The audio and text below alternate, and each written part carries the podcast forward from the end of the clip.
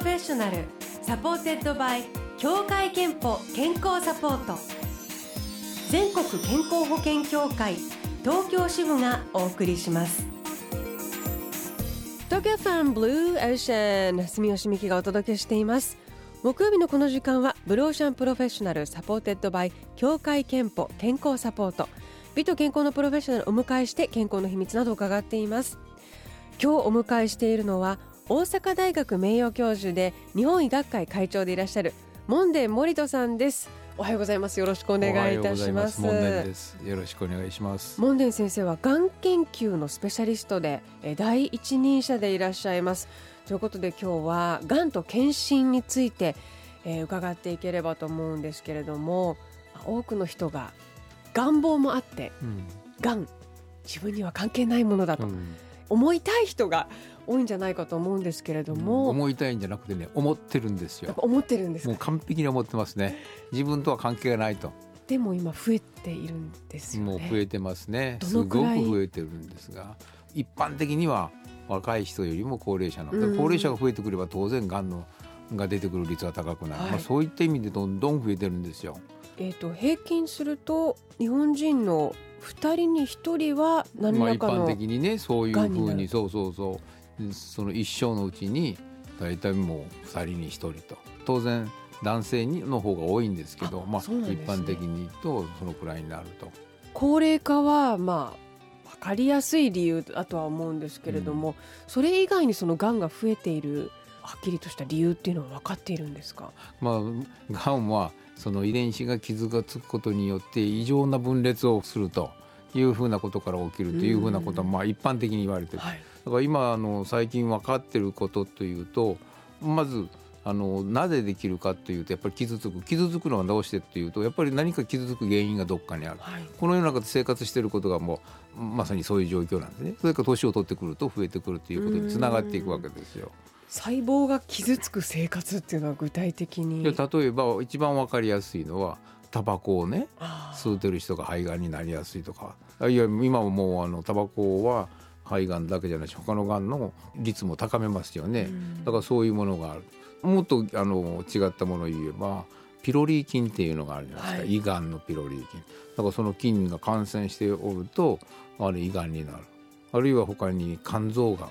肝炎ウイルス、うん、B 型肝炎とかね C 型肝炎とかっていうのありますけどもこういうものが原因となって肝硬変肝がんとなってる、じゃあそのウイルス肝炎にならなかったらがんはほとんどできないようになるあるいはその胃からピロリ菌を除菌してしまえば大丈夫というふうなことになっていきますよね。ですからそういうもので増えてきてるものは何かというあるいは減ってきてるものは何かというと例えば先ほど言ったピロリ菌はもうこの頃皆さんあの見つかったらすぐ薬を飲んで消すじゃないですか、はい、そうしたら胃がん減ってきますよね。でまたあの B 型肝炎とか C 型肝炎もあのワクチンをしたり、あるいは C 型肝炎今いい薬ができてますけどもそういうものができてくると肝がんになるのが減ってくる。ですから胃がんと肝がんは確実に減ってきてますよ。がんにかかる人が。一昔前よりも随分その原因がはっきりしてるがんもはっきりしてきてるのもあると。全てがそうだったらねあれなんですけど。ところが逆にあの今日本で特に問題になってますけど若い女性がね子宮頸がんの話が出てくるわけです、はい、でもこれはあのヒトパピローマウイルスといってねあのウイルスが感染がもう原因だということははっきり分かってきてる、うん、そうするとこれを除去すればほぼかからないということも分かってる。だから全世界的にはあのワクチンでもってそれをかからなくするという方向でいってます。うん、ところ日本はそれをやりかけたんですけど副作用というか副反応という表現使えるかなそういうものが起きるので今ストップしてるんですね。そうするとどうなるかというと増えてくるんですね。まあ、増えている中で今度ちょっと予防という方にお話を進めていきたいんですけれどもこれ予防っていうのも何段階かあるんですか？あの予防という単語は一次予防と二次予防という単語があるんです。一次予防と二次予防。はい、一次予防というのは先ほどお話したように、はい、新たにもうがんができてくることを予防するという。例えば今言ったペロリ菌をなくすことによって胃がんがなくなったというと胃がんも全く出てこないということで、うん、あの予防ですね。これを一次予防という、はい、で二次予防というのはあそうじゃなくて一旦できたとしても症状が出るより前に早期発見することによってあのそれ以上進行するがんになることを予防するという、ね、意味でいわゆる一次予防とは違った意味で二次予防というふうなことであの一次予防二次予防ということが非常に重要ですよね。特にあの今年から始まっていく第3次のがん対策推進基本計画っていうのの第1の全体目標は第一次予防第二次予防ということをしっかりとやるということが書かれてるんですね。今お話にあったそのがん対策基本方針これはもうちょっと具体的にどういうこれはね、えっと、2007年にねがん対策基本法というのが施行されたんですよ。それからその法律の中に国はがん対策推進のための基本計画を5年単位でね作っていくということが書かれてあるんです。ですから2007年から第1期目それから2012年からあの第2期目で2017年から第3期目というふうなことで進んできてるんですね。第3期目に入ったばかりということですね。入ったばっかりです。そうです。ということで後半は、えー、さらに検診について伺っていきます。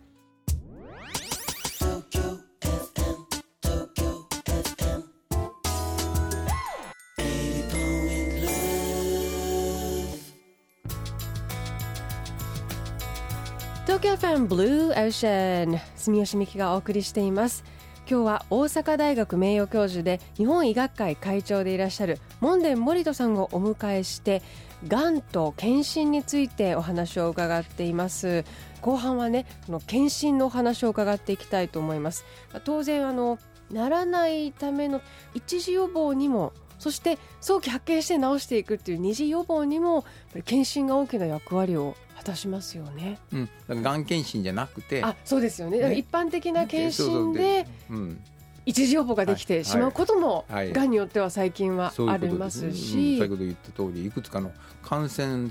が原因になる場合はそういうのがあるんですね。はい。そしてそのえっとがん検診では早期発見をするともう今や随分その昔のがんは治らないというイメージとそれも変わってきているんでしょうか？うんまあ、治る治らないという、まあ、表現も一つですけども例えば胃がん一つとってもね胃がんで昔は大きな手術をしてね、えー、そして胃がもうなくなったとか、うん、3分の2に取られたとかっていうような話あるじゃないですか、はい、そういうふうな状態になって、まあ、うまく助かる場合もあればそれでまた再発するというふうな場合もあると。ところがもう検診が非常に進んできて、うん、特に内視鏡なんかで胃カメラなんかでね検診して本当にもう粘膜という本当にあの胃の表面のとこだけにがんがあるものが見つかる。そうすると内視鏡だけでその粘膜だけを取ったら切除したら。そしたらもうがんの治療が終わりというね。だからがんの治療そのものが全然イメージが違ってくるわけですよね。だからもう外来で終わってしまうとか。いう入院もなしですか？なしで部分的に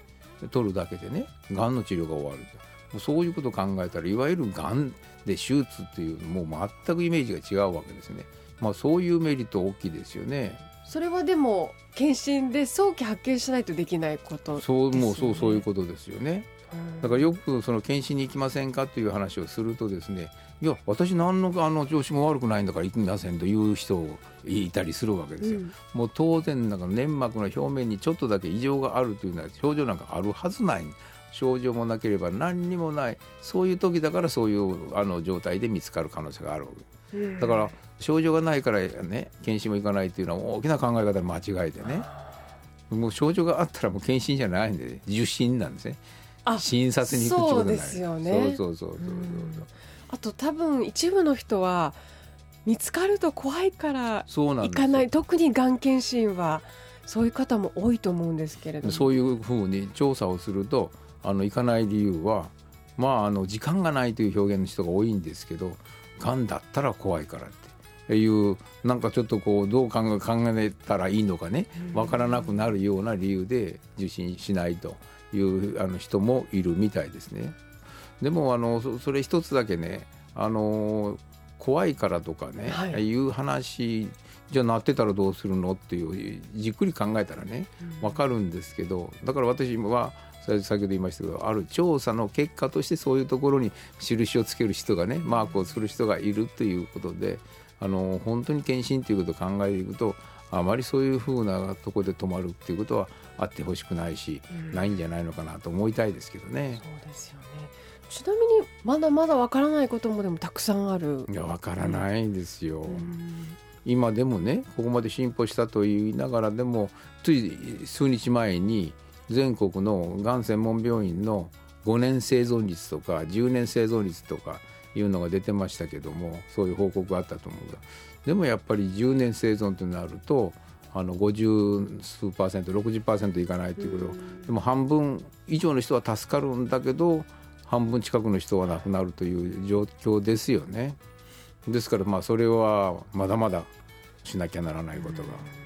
ということは言えますよね。同時になんか思うのはそのじゃあ分かっていることはそのねあの先生たちの知識を利用しない手はないというか。いやおっしゃる通りでね、うん、今のあの話は全ての早期がんも含めてね進行がんも全部集めてその10年生きたのが何パーセントかという計算ですよね、はい、その中は進行がんなのか早期がんなのかどれがどのくらいなのかわからないんで。ですから進行するより前に見つければ、うん、今でもねステージ1で見つかると9割方はねもう5年以上生存すると。はい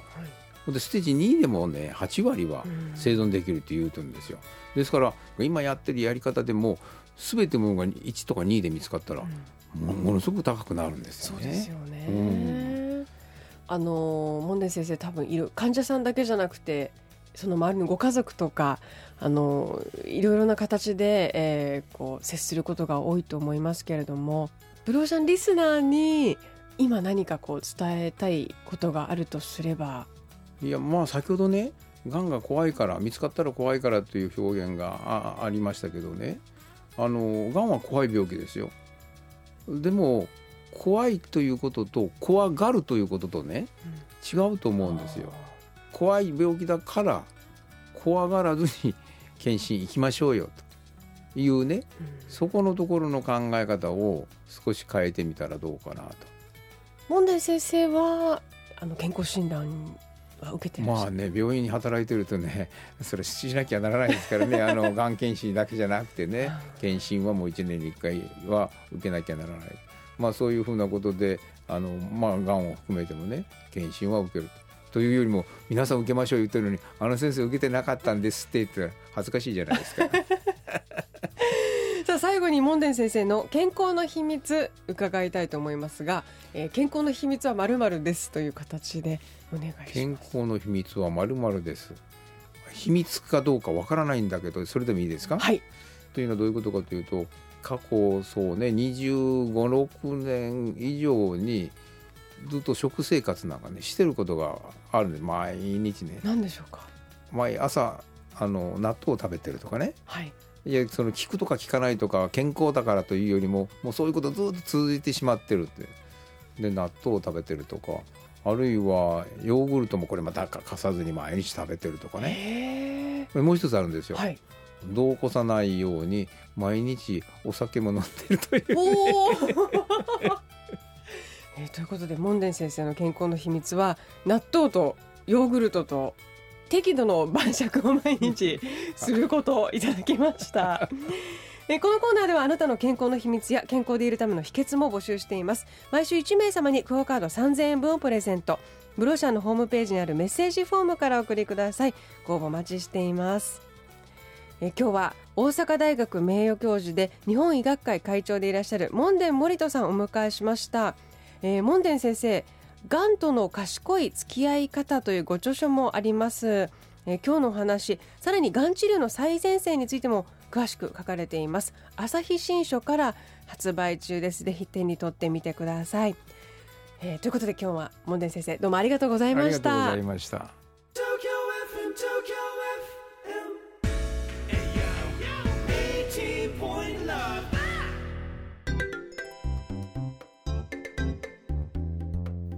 くあなたの健康をサポートする協会憲法からのお知らせです